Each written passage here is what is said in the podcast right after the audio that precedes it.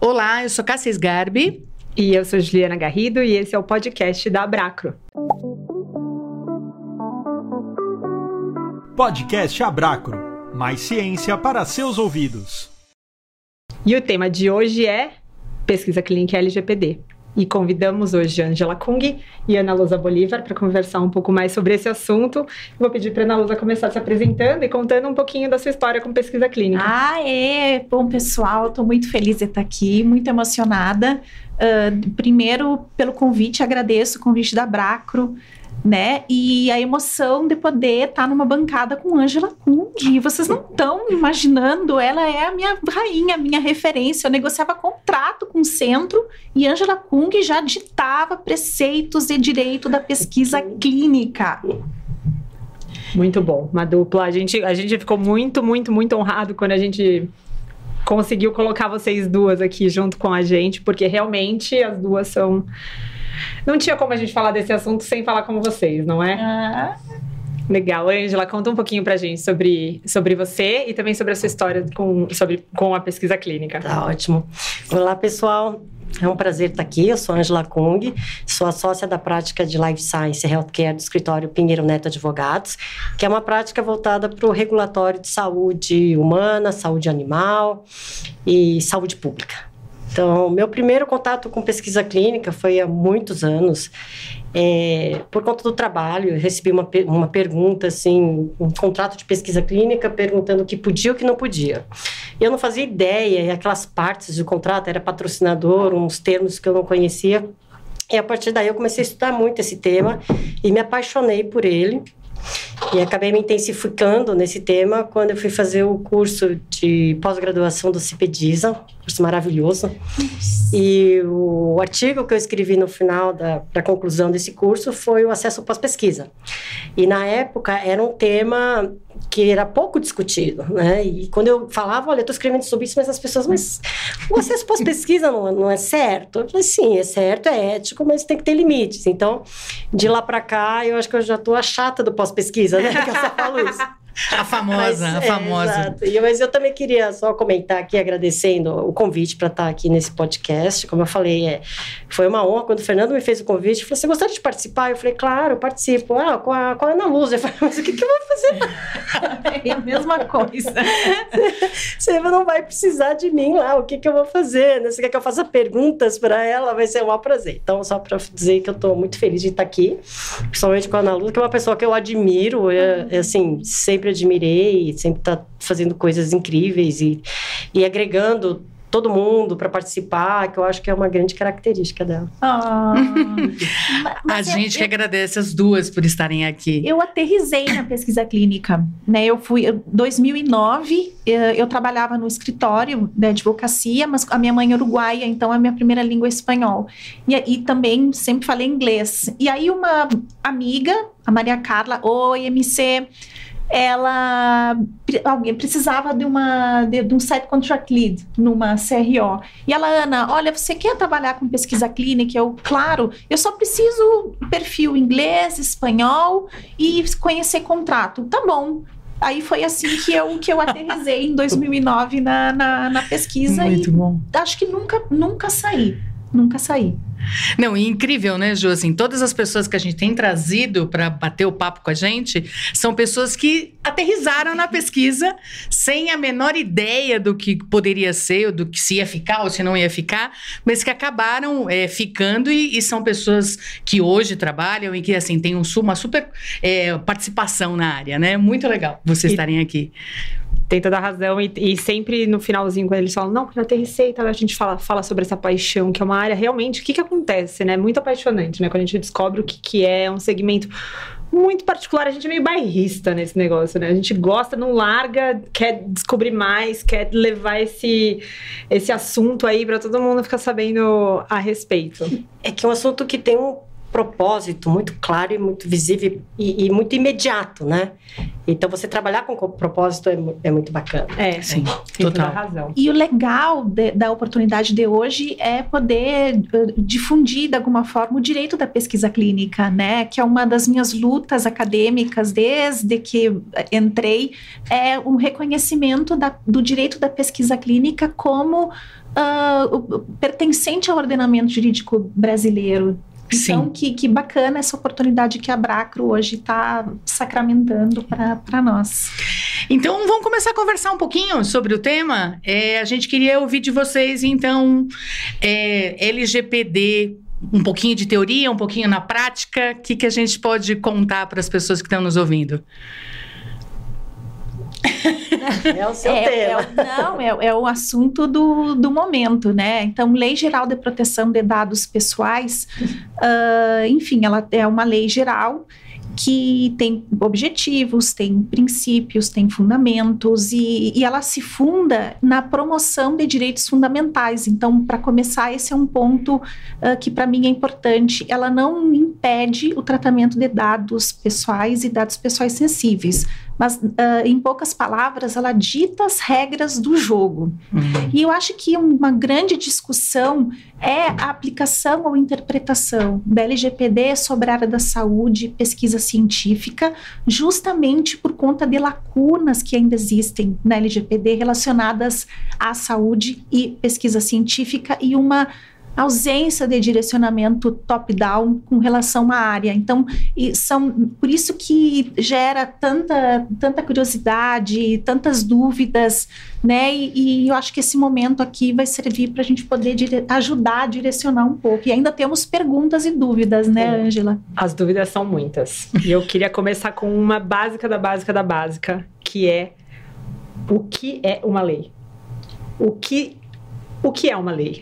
Ângela, quer falar um pouquinho Ângela. sobre isso? Vamos. A lei ela, ela ordena, né, a sociedade.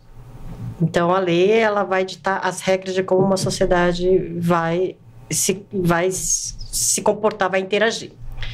Então, se você tem situações é, conflituosas, então a lei serve para resolver isso. Então, o que está na lei é o que tem que ser feito. Então, você pode. Vamos pegar um exemplo do nosso dia a dia, né? Então, você tem lá Código Nacional de Trânsito, que eu acho que todo mundo vive isso diariamente e, e sabe do que eu estou falando. Então, você vai dizer, bom, mas qual que é a velocidade máxima permitida? Qual é a velocidade máxima segura? Você tem uma opinião, a Ana Lusa tem outra, mas alguém vai ter que dizer qual é para não ficar esse debate. Então, a lei vai determinar o- qual é o limite, o que, que você pode fazer, o que, que você não pode fazer. Então, isso tem a ver com o princípio da legalidade. né? Então, você pode fazer tudo que a lei não proíbe tá? Então a lei ela vai dizer o seguinte: é, você pode você pode dirigir seu carro à vontade, mas numa rodovia é até 120, tá? Então assim você pode tudo que, que a lei não proíbe você pode fazer. Então a lei serve para criar essas regras e é, esse ordenamento.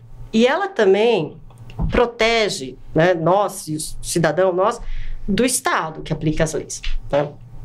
Então, o Estado, a administração pública, só pode fazer o que a lei permita, permite que, ela, que, ele, que ele faça.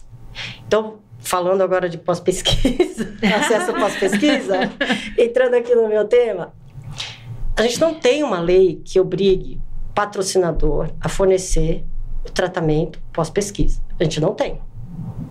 Então, o Conselho Nacional de Saúde não poderia exigir isso. Porque o Conselho Nacional de Saúde só pode exigir o que está previsto em lei. Hum. Tá? Então, eu só sou, só sou obrigada a me submeter a uma obrigação se ela estiver prevista em lei. Né? Uma obrigação imposta pelo Estado se estiver prevista em lei.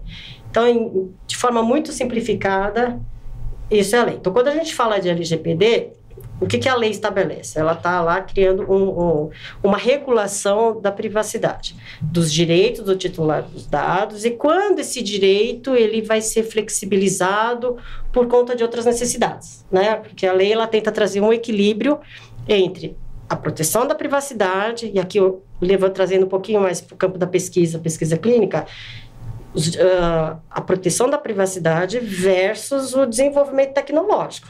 Então você não pode ter uma proteção tão rígida de um lado que inviabilize aí o desenvolvimento da ciência. Uhum. Então, você não pode ter aquela proteção de dados tão fechada que nenhum pesquisador vai poder olhar dado nenhum e a pesquisa não avança. Exato.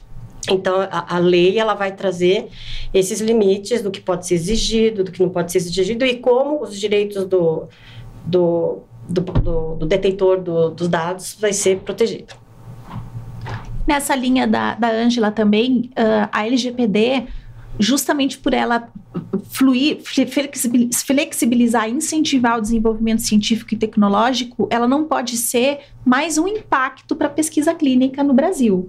Né? Então, isso eu tenho até já publiquei artigos sobre isso, que ela, ela precisa facilitar e viabilizar a pesquisa clínica e não ser mais um impacto a ponto do, do, do, Brasil não receber protocolos por conta de uma interpretação rígida de uma lei, quando não. É, não é esse o, o caso. É, eu uhum. acho que para quem está no dia a dia da pesquisa clínica, quando chegaram as discussões a respeito de LGPD, a gente via muito como uma coisa trabalhosa e que gerava mais, é, mais impasse do que fluidez para o nosso dia a dia, né, uhum, Cássia? Acho uhum, que... Com certeza, com certeza. E talvez até uma entrave do, do ponto de vista ou de contrato ou até mesmo regulatório, né?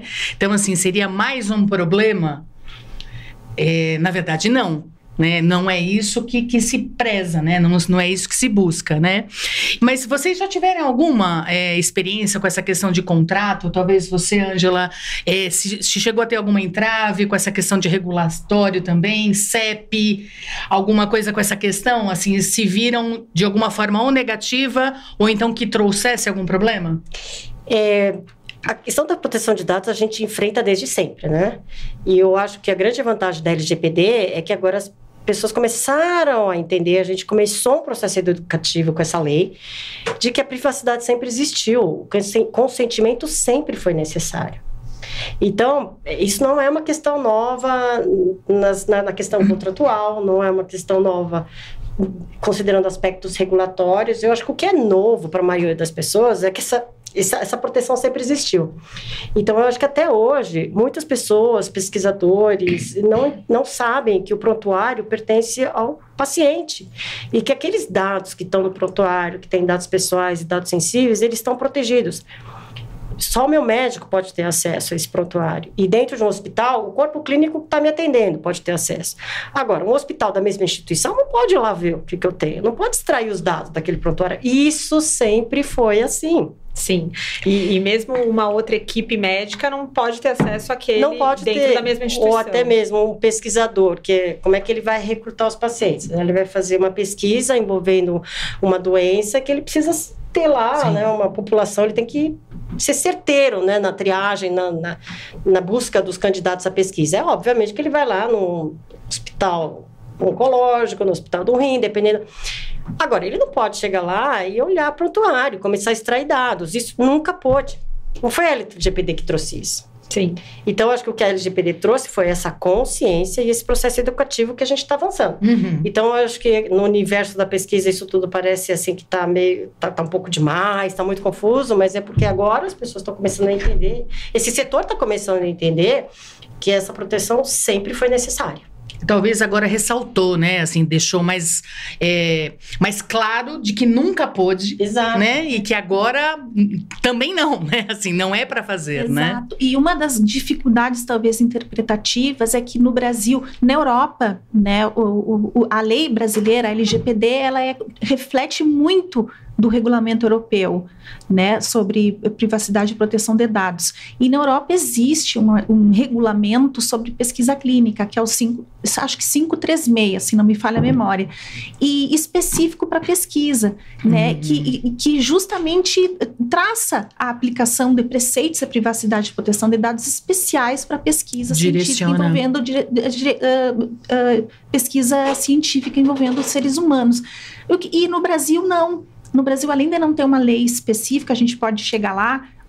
Uma lei específica não vai salvar todos os problemas da pesquisa no Brasil, não tenham essa, essa expectativa, mas além de, não há um, uma lei especial sobre proteção de dados na pesquisa científica como há na Europa. Então, o que eu tenho defendido é de tentar interpretar e, e estudar casos que já estão sendo eh, estabelecidos na Europa para introduzir no Brasil para que seja uma interpretação fluida, para que auxilie para que a LGPD não seja um impasse, né? Então, dentro daquela lógica das normas internacionais que regem a pesquisa clínica e produzem efeitos no, no Brasil. E, a, e aí já, já dou como dica que no livro LGPD na Saúde Digital, Nicole Aum, que é uma advogada também excelente lá do Pinheiro Neto, da equipe da Ângela, publicou um artigo especial sobre uh, recrutamento, problemas para recrutamento de pacientes à luz da, da LGPD. Já fica aqui a propaganda. Não, muito legal, interessante, fiquei curiosa agora. É, e agora, como você falou sobre como a gente tem falando aqui sobre a proteção de dados e, e sobre esse acesso, o, paci o paciente, a, a pessoa ser é, quem vai editar ou não o que pode ser feito com os dados dela, a gente sempre acompanhando a pesquisa clínica que a gente tem um termo de consentimento livre esclarecido, né? E que ele precisa ali ditar absolutamente todos os riscos e benefícios e para que quais os dados que vão ser usados, para que, quando, quanto, por quanto tempo é, daquele participante voluntário é, no estudo clínico. E aí minha dúvida para vocês é qual é qual, vamos fazer uma reflexão sobre o LGPD e o TCLE.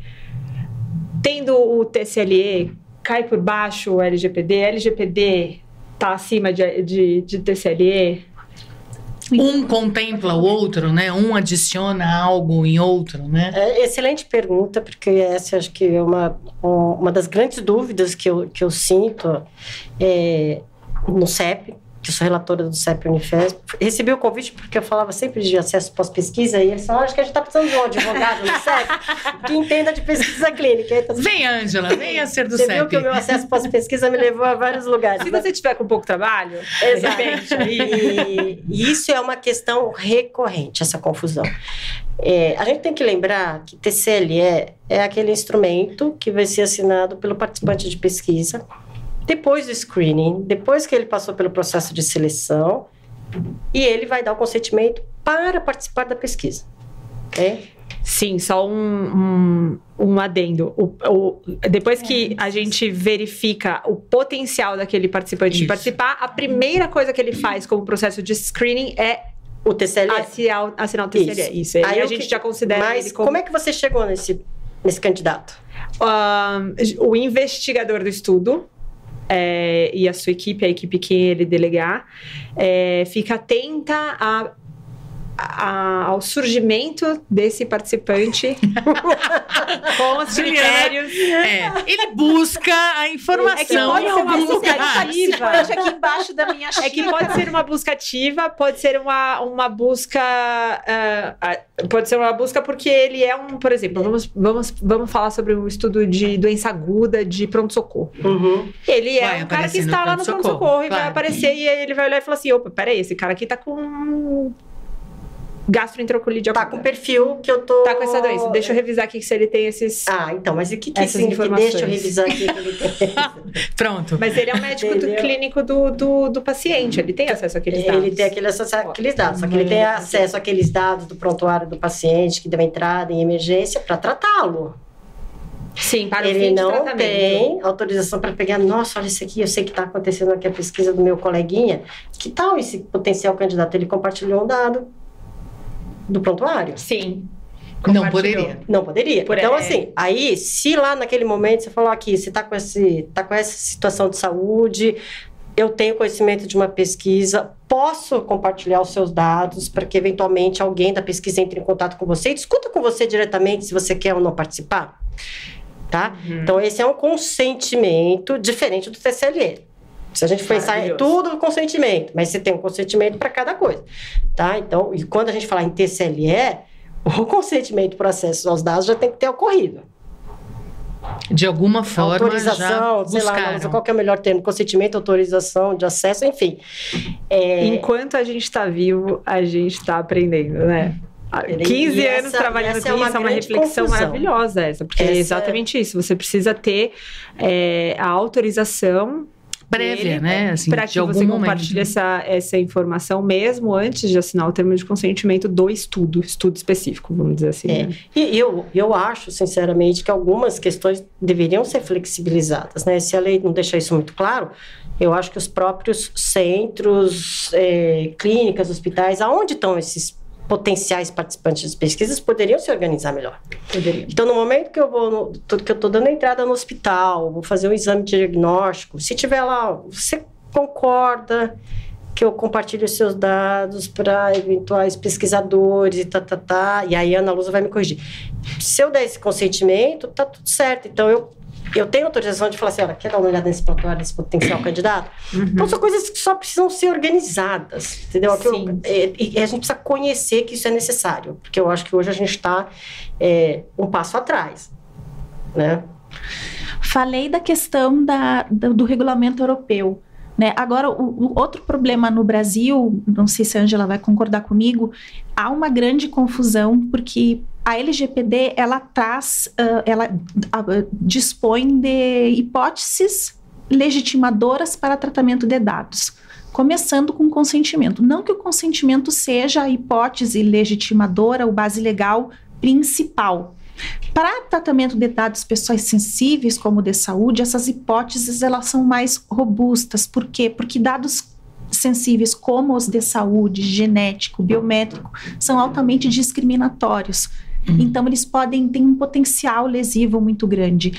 Então, o que, que acontece? As, as hipóteses são mais ah, ah, rígidas, mas na- numa dessas hipóteses existe realização de pesquisa por órgãos de pesquisa sem fins lucrativos, como se como uma das hipóteses de dispensa do consentimento.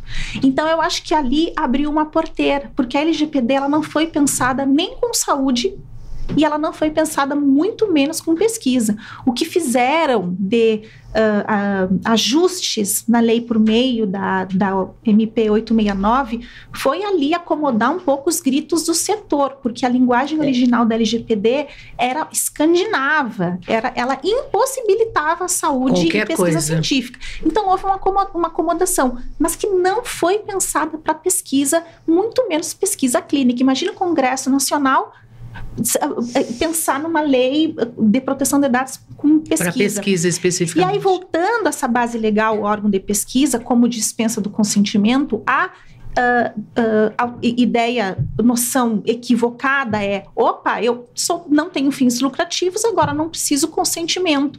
Quando, na verdade, na pesquisa clínica, o consentimento ainda é a regra. Porque esse consentimento, diferente um pouco daquele consentimento da LGPD, ele possui contornos éticos, né? Que são contornos éticos relacionados à disponibilidade sobre o próprio corpo, Uhum. que é a autonomia, que é um dos princípios da nossa Lei Orgânica 8080 de 90, né, do artigo 7 que é a autonomia psíquico e social, que é um princípio bioético. Então, esse consentimento que na pesquisa é tão aclamado desde o Tribunal da- do, do- de Nuremberg, ele permanece vigente, que é aquele consentimento sobre o próprio corpo. Então, não basta não ter fins lucrativos para fazer pesquisa, ainda precisa submeter para o CEP. Quem vai dizer que o consentimento é dispensado? Me refiro ao consentimento sobre o próprio corpo, que é o consentimento ético, que se confunde um pouco com o consentimento da LGPD do artigo 11, eh, inciso 1. Quem vai dizer que pode dispensar ainda é o CEP, porque é assim que tem que ser. Uhum. Então, e essa ideia está sendo equivocada, é uma interpretação errada da própria Autoridade Nacional de Proteção de Dados, que lançou um guia famigerado, famigerado, que dá para ser rasgado, porque para começar não chamou ninguém de CEP, não chamou ninguém da CONEP, não chamou ninguém do Conselho Nacional de Saúde, que ainda é quem tem a competência para avaliar a eticidade das pesquisas. Concordo com a gente com a questão da, da, da legalidade, mas a eticidade ainda cabe ao, ao Conselho Sim. Nacional de Saúde. Então é, é aí, tá por aí um pouco, na minha opinião, a E, e, bagunça. no mínimo teria que estar alinhando, né? As duas Alinhado. autoridades tinham que estar alinhadas, né? Lógico. E o que o guia fez, né, a pretexto, acho que até a intenção pode ter sido até boa, né? Porque Ele fala guia orientativo e começa, olha, esse artigo sobre Qual é, o o, centro qual é o nome do guia? é o guia orientativo sobre tratamento de dados pessoais para fins acadêmicos e para realizações de estudos e pesquisas. É bem específico em pesquisa, É, mas ainda Aí, assim... de novo, volta ao que não. ponto que a Ana Luza já levantou. Quando a LGPD fala em centro de pesquisa e pesquisas, não se pensou em pesquisas clínicas, pesquisas com Não. seres humanos. É, Ah. E aí, então, com esse guia, eu falei, ah, ótimo, vamos ver se eles vão esclarecer alguma coisa. Ao invés de ir para essa linha de, olha, essas pesquisas aqui são outros tipos de pesquisas, tanto que eles citam no guia exemplos, ah, pesquisas do IPEA. Sim. Só que ele inclui, inclui lá um capítulo que fala de ética nessa pesquisa com seres humanos e, e- e transcreve alguma coisa de CEP, do sistema CEP-CONEP, ou seja, Lá no final, Lá no final, No parece que alguém falou: epa, tem essas pesquisas. E aí, quando você olha o guia, a própria definição de pesquisa não inclui pesquisa clínica. Hum. Então, a gente não sabe o que faz com esse guia.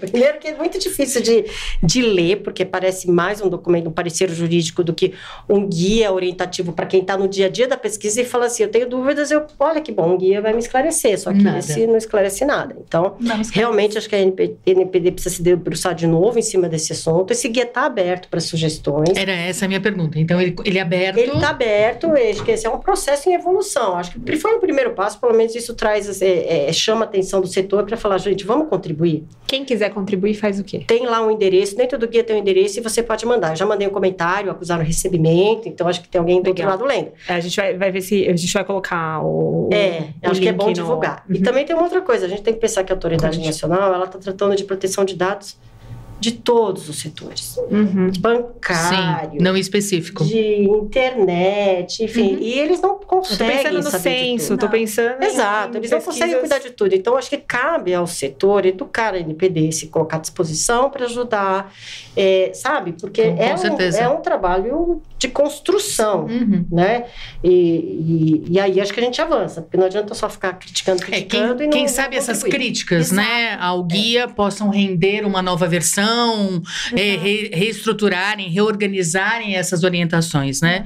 Porque entendo que a proposta seria ajudar, Uhum. mas é, para quem está fazendo pesquisa clínica, Não está ajudando em nada. Não ajudou. E eu Uhum. acho que o mesmo movimento pode vir também da Conep, né, Angela? Porque aquele manual que a gente utiliza para avaliação de TSLE ou redação de TSLE, Sim, não sim, lembro. sim, sim. Eu já me dispus inúmeras vezes para auxiliar como acadêmica, gratuito, sem problemas, para fazer uma nova interpretação, uma nova redação à luz da LGPD. O que, que precisa ser adequado no- no- nos TCLEs à luz da LGPD até agora? Eu parece que há uma- um movimento interno da Conep no sentido de interpretar a LGPD, não que eu, que eu saiba, mas isso é, é, é um, adiciona a dificuldade. Seria uma orientação, né, É. um mais robusta ainda para configurar um termo, Tem né? que ser um trabalho conjunto. Vou compartilhar aqui uma situação que a gente vivenciou no CEP, que, que trata justamente dessa grande confusão, de- porque né, eu não preciso mais de TCLE. Agora, Sim. a gente está recebendo muitos pedidos de dispensa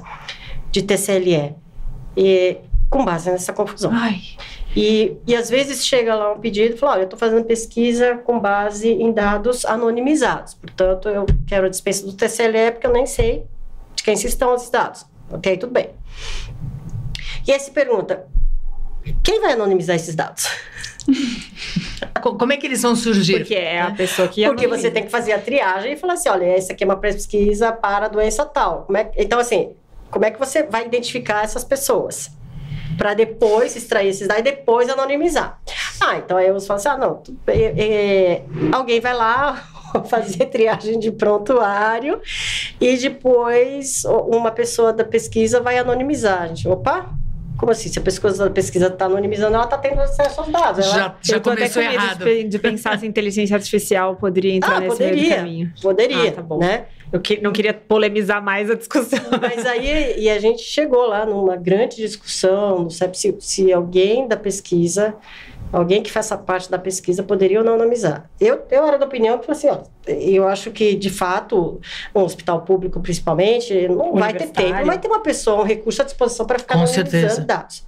Alguns são mais organizados e têm, dentro da estrutura de, de privacidade, DPO, atrelado ao DPO, eles já estão cuidando disso.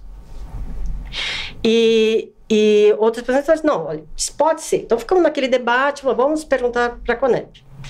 E a Conep até deu lá um parecer bem estruturado, é, dizendo que não, não pode ser alguém da pesquisa, o que para mim era um pouco óbvio.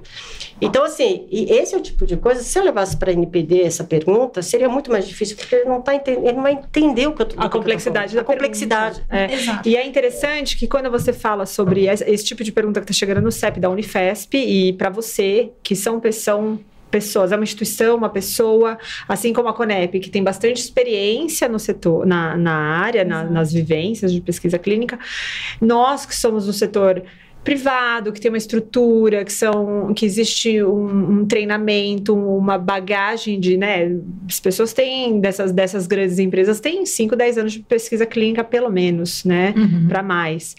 E aí, quando a gente volta para as universidades, que a gente vai olhar como é que o investigador está fazendo relato de caso, ou pensando até nos estudos em RWE, que são esses que usam esses devices, né? Eu não quero falar nenhuma empresa, sei lá, relógios é, tecnológicos, esses. é, é. meia. Ou diários, né? Aplicativos. Sim. Isso. De monitoramento né, Sim. da sua condição de saúde. E aí, o que, que acontece com essa. co- Como que funcionam esses, esses dois consentimentos, vamos dizer assim, o de LGPD e o, de, de o, e o termo de consentimento livre e esclarecido de pesquisa clínica mesmo? É, Tem uma. Tem uma, um, um grande problema, voltando um pouco das lacunas da LGPD, ah, pra- só para dizer por que isso aí não tem ainda respostas definidas. A própria LGPD, para começar, ela não conceitua o que que é dado de saúde. Não conceitua. O GDPR conceitua. Sim. E o que, que o GDPR preconiza? Que dados, ah, inclusive que revelem dados de saúde, podem ser considerados dados pessoais sensíveis. Né? No, no Brasil não tem essa definição pela LGPD, então, já- e aí já é a primeira deficiência. Já começa. né? E o conceito de saúde o, ah, do Brasil, ele, a- que o Brasil adotou pela Lei Orgânica da Saúde, é um conceito amplo de saúde. Então, que inclui ah, saneamento, integridade psíquica, Trabalho, social, educação. trabalho, educação, bem-estar. Saúde é como um, é um estado de vida, não é mais ausência de doença. Né? Então, para começar, não tem esse conceito, que alguém precisa dizer o que, que é. Porque aí, entrando e, e entendendo que é um conceito amplo, ampliado de saúde, já vai por terra a questão da taxatividade dos dados pessoais sensíveis do, Uhum. do artigo 5 inciso 2 que eu acho aquilo também foi uma aberração, que de, de de- de dizer que dados pessoais sensíveis são taxativos é porque não tem noção do que, que é um conceito amplo Com de certeza. saúde. Isso, GPDR. Uh, LGPD. LGPD. tá, LGPD. Quando você fala GPDR, você está falando do O quê? regulamento europeu. Ah, tá O bem. regulamento tá bem. europeu. Uhum. Então, para começar aqui, então imagina acomodar à luz da LGPD toda essa encrenca aí, eu, eu, é muito complexo de caso a caso Pois é. e com uma interpretação que está mais voltada para o setor privado hoje. E Uhum. tudo bem. A, a própria LGPD permite uma autorregulamentação, embora eu fico muito incomodada com autorregulamentação Uhum. um setor que é regulado, né? Então, Sim. pelo menos uma meta regulamentação, que não dá para inventar ah, a roda ali. Então, acho que caso, caso a caso, e, e vamos problematizar para tentar responder aqui as- a- esses problemas complexos da Ju. Legal, É, obrigada. Ao mesmo tempo, assim, assim, só pegando o gancho, né, um pouquinho de termo de consentimento. É, eu imagino que você dentro do CEP, né, talvez tenha uma experiência. É, podem ter aqueles, aqueles estudos ou aquelas equipes que não queiram ter o termo. Tipo, ah, esse, esse estudo não precisa de termo, porque... Ai, chove disso. E no fim tem intervenção e tem que ter consentimento. Exato, sim. Mas né? são cinco pacientes, eu não quero. Eu não quero, não É preciso. como- desculpa te interromper, Imagina. eu muito braba. Como se o consentimento em algum determinado fosse um empecilho. É. Mas é uma obrigação ética Com de, de cuidado, né? Então, isso, isso já apareceu, isso aparece. Aparece muito e assim apesar da, da regulamentação da pesquisa da ética da pesquisa ter evoluído muito eu acho que agora a, gente, a LGPD parece que funcionou como uma borracha. A gente Concordo, uma coisa Angela. não substituiu a outra. O, o TCLE o que que é? Ele é a garantia assim de toda a evolução. O TCLE para mim reflete toda a evolução da pesquisa. Primeiro o reconhecimento da autonomia do paciente né porque o paciente não tinha autonomia Uhum. o médico tinha o conhecimento, ele determinava o que você ia fazer.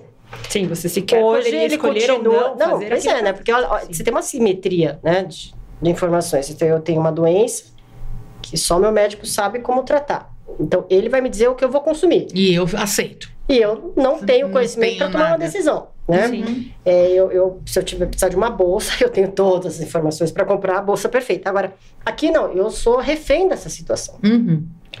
E por conta desse conhecimento, que é só o médico sabe o que é melhor para mim, então o paciente não tinha autonomia. Então, começando já no conceito de paciente. Imagina o participante de pesquisa. Então aí tudo isso foi evoluindo, então reconhecia a autonomia do paciente, né, a integridade física, né? Então todos esses princípios da pesquisa estão aí e eles continuam. Né? Então não é porque a LGPD veio é que a gente vai esquecer TCLE, enfim. Exato. Não sei, eu sinceramente não sei da onde está vindo essa confusão. né? porque os princípios da pesquisa continuam aí e precisam ser respeitados. É a base fundamental da pesquisa. Inclusive à luz de boas práticas clínicas, né? Também, que precisam exato. ser harmonizadas mundialmente. Então, criar uma jabuticaba no Brasil pode, quem sabe, trazer até desvios e riscos para os próprios resultados da pesquisa. Para não tem serem mais questões- aceitos é, nessa harmonização. E só, só para deixar claro que eu não estou falando em nome do CEP da Unifesp. Né? Não, claro, claro. Só compartilhando aqui algumas experiências, enfim, situações que eu posso revelar publicamente. É, e, e tem, assim, por exemplo, situações de pedido de dispensa, porque o número de participantes é muito grande. Exato. E a própria Então eu não quero porque vai dar muito 466 era- trabalho, né? São muitas pessoas. Então, quer dizer, eu vou, eu vou, eu vou respeitar aqui os princípios éticos até que número? Até- 100, tá bom? É. Se eu, tá, então, Qual é o número Eu- cabalístico? Não. Eu, eu, compro Sim. para 100 e aí os outros 500 deixo de fora. Assim, eu não entendo nem o racional desse pedido, Sim. entendeu? Ah, porque coitado do pesquisador. A Não, elaboração da coitado pergunta do- passou do por quais princípios, né? É, e é por isso que é tão importante o CEP, porque o CEP está lá para olhar para o participante, para cuidar do participante e não deixar que esse tipo de coisa aconteça. Exato. Com. Exato. E, a- e aí a, a, a norma, normatização do, do- do- da avaliação de todos os CEPs, né?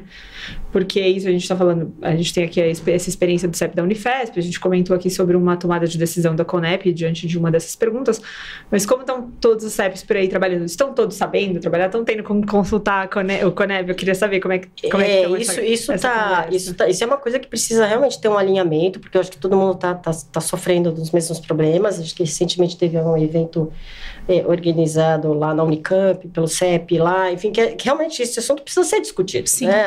O CEP conhece a sua dor, o patrocinador conhece a sua Sim. dor, Sim. o CRO E também. daí a própria sim. Conep poderia Participar. auxiliar e harmonizar no sentido de orientar os, os Exatamente. CEPs, né? Agora, é nessa questão da, da interlocução com o CONEP já melhorou bastante. Uhum. A gente já teve uma fase muito difícil de, de você, do CEP não conseguir falar dentro do sistema, não ter acesso a, a Conep, não ter respostas, e o patrocinador resolver as coisas diretamente. Então, assim, hoje, essa interlocução, Que essa bom. troca tá, tá, tá, Tá muito mais melhor. fluida, Ah, né? Tá que mais ótimo, fluida. Porque as dores, é, você comentou sobre as dores de cada player, de cada Uhum. participante aí do, do, do, do mercado. É, e as dores do CEP são as dores do CONEP, né? É, porque no precisa- final do dia, assim, é uma coisa que a gente sempre tem que deixar muito claro lá. É, o CEP não tem competência para autorizar o uso do dado de um terceiro. Com certeza. E muitas vezes chega isso, olha, posso, aconteceu isso, isso, isso, olha, eu vou acessar, tal, ou eu vou Tudo bem. buscar, vou usar esse dado, tudo bem que era aprovação do CEP. E eu fico lá sempre batendo, pé, não cabe ao CEP. Não é nossa responsabilidade resolver isso. Eles vão ter que falar com o DPO da instituição, é que vai ter que decidir se eles vão ou não, o que, que eles vão fazer. Né? Uhum. Então, transferir essa responsabilidade para o CEP também não, não é por aí. Também não é certo. E eu acho claro. que tem, tem muitas situações que, é, ah, se você deixar, tá tudo certo. Não está.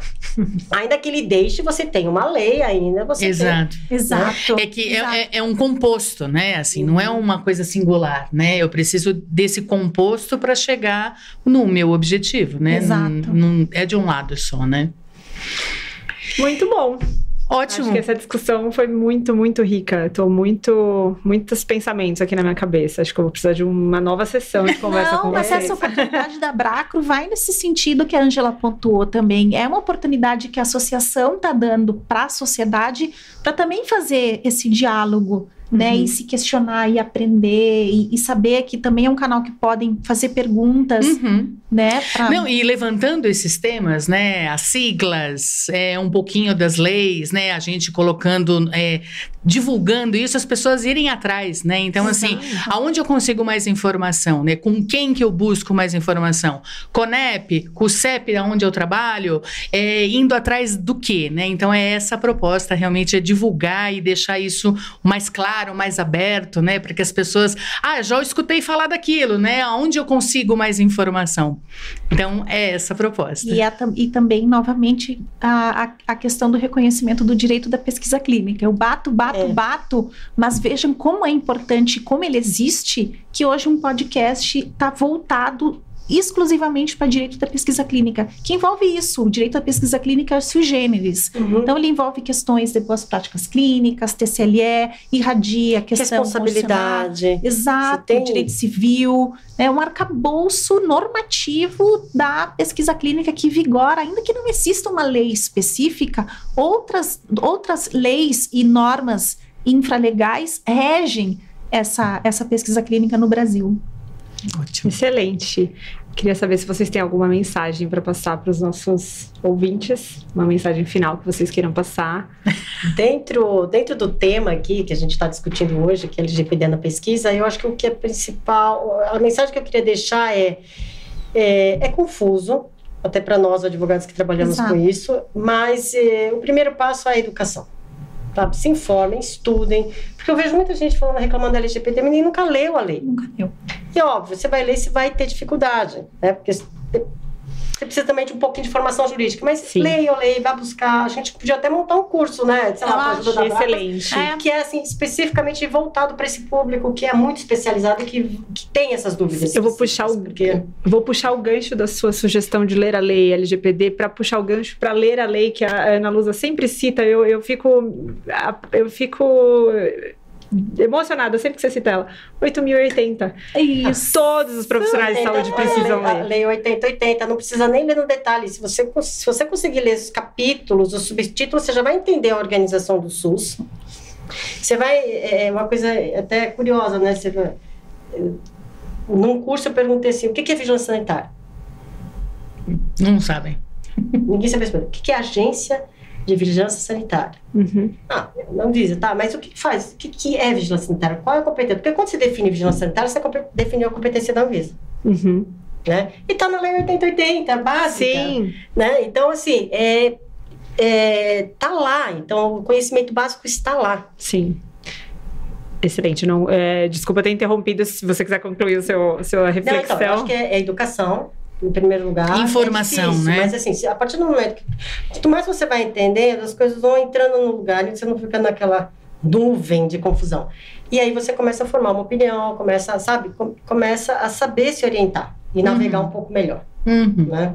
E humildade, né? Humildade no sentido de reconhecer que é, é uma lei nova, que tem muitas lacunas, né? E, e- e nós também temos dúvidas. Eu acho que a humildade é no sentido de reconhecer a própria ah, dificuldade de interpretar essa lei e perguntar. Né, debater, ir atrás das, das respostas. Eu estou há cinco anos, só faço LGPD na saúde, ainda tenho tantas dúvidas. Né? Todos os seminários, publicações, tudo que eu faço, sempre é buscando respostas com os maiores especialistas do Brasil e fora do Brasil. Então, e ainda tenho, ainda tenho muitas dúvidas, Uhum. né? Então, acho que isso, eu con- concordo com tudo da Ângela e faço uma pitadinha de, de disso, de, de, dessa humildade, de ir atrás, de reconhecer a, a, as dificuldades de que é interpretar uma, uma lei. Ótimo. Bom, a gente super agradece a presença de vocês. É, ótimo, foi uma delícia. É, Obrigada pela presença. obrigada pela participação, pela conversa, pelo bate-papo. É, e é isso. É isso. Obrigada também pelo excelente trabalho que vocês fazem no setor. Vocês Ah. caíram de paraquedas aqui sem ser da área da saúde. A gente Foi o mais divertido. E a gente foi muito, muito, muito, muito beneficiada e privilegiada por vocês no setor mesmo. Tudo que vocês fizeram ao longo desses anos, assim, é. Nossa, e ter é um vocês prazer. duas aqui com a gente é uma é um né, prazer, Cássia? é um Prazer. prazer. Muito obrigada, Braco, pessoal de casa nos escutando. É, Legal. e estamos sempre à disposição. A gente adora falar desse A gente tema. adora Super obrigada. Podcast Abracro. Mais ciência para seus ouvidos.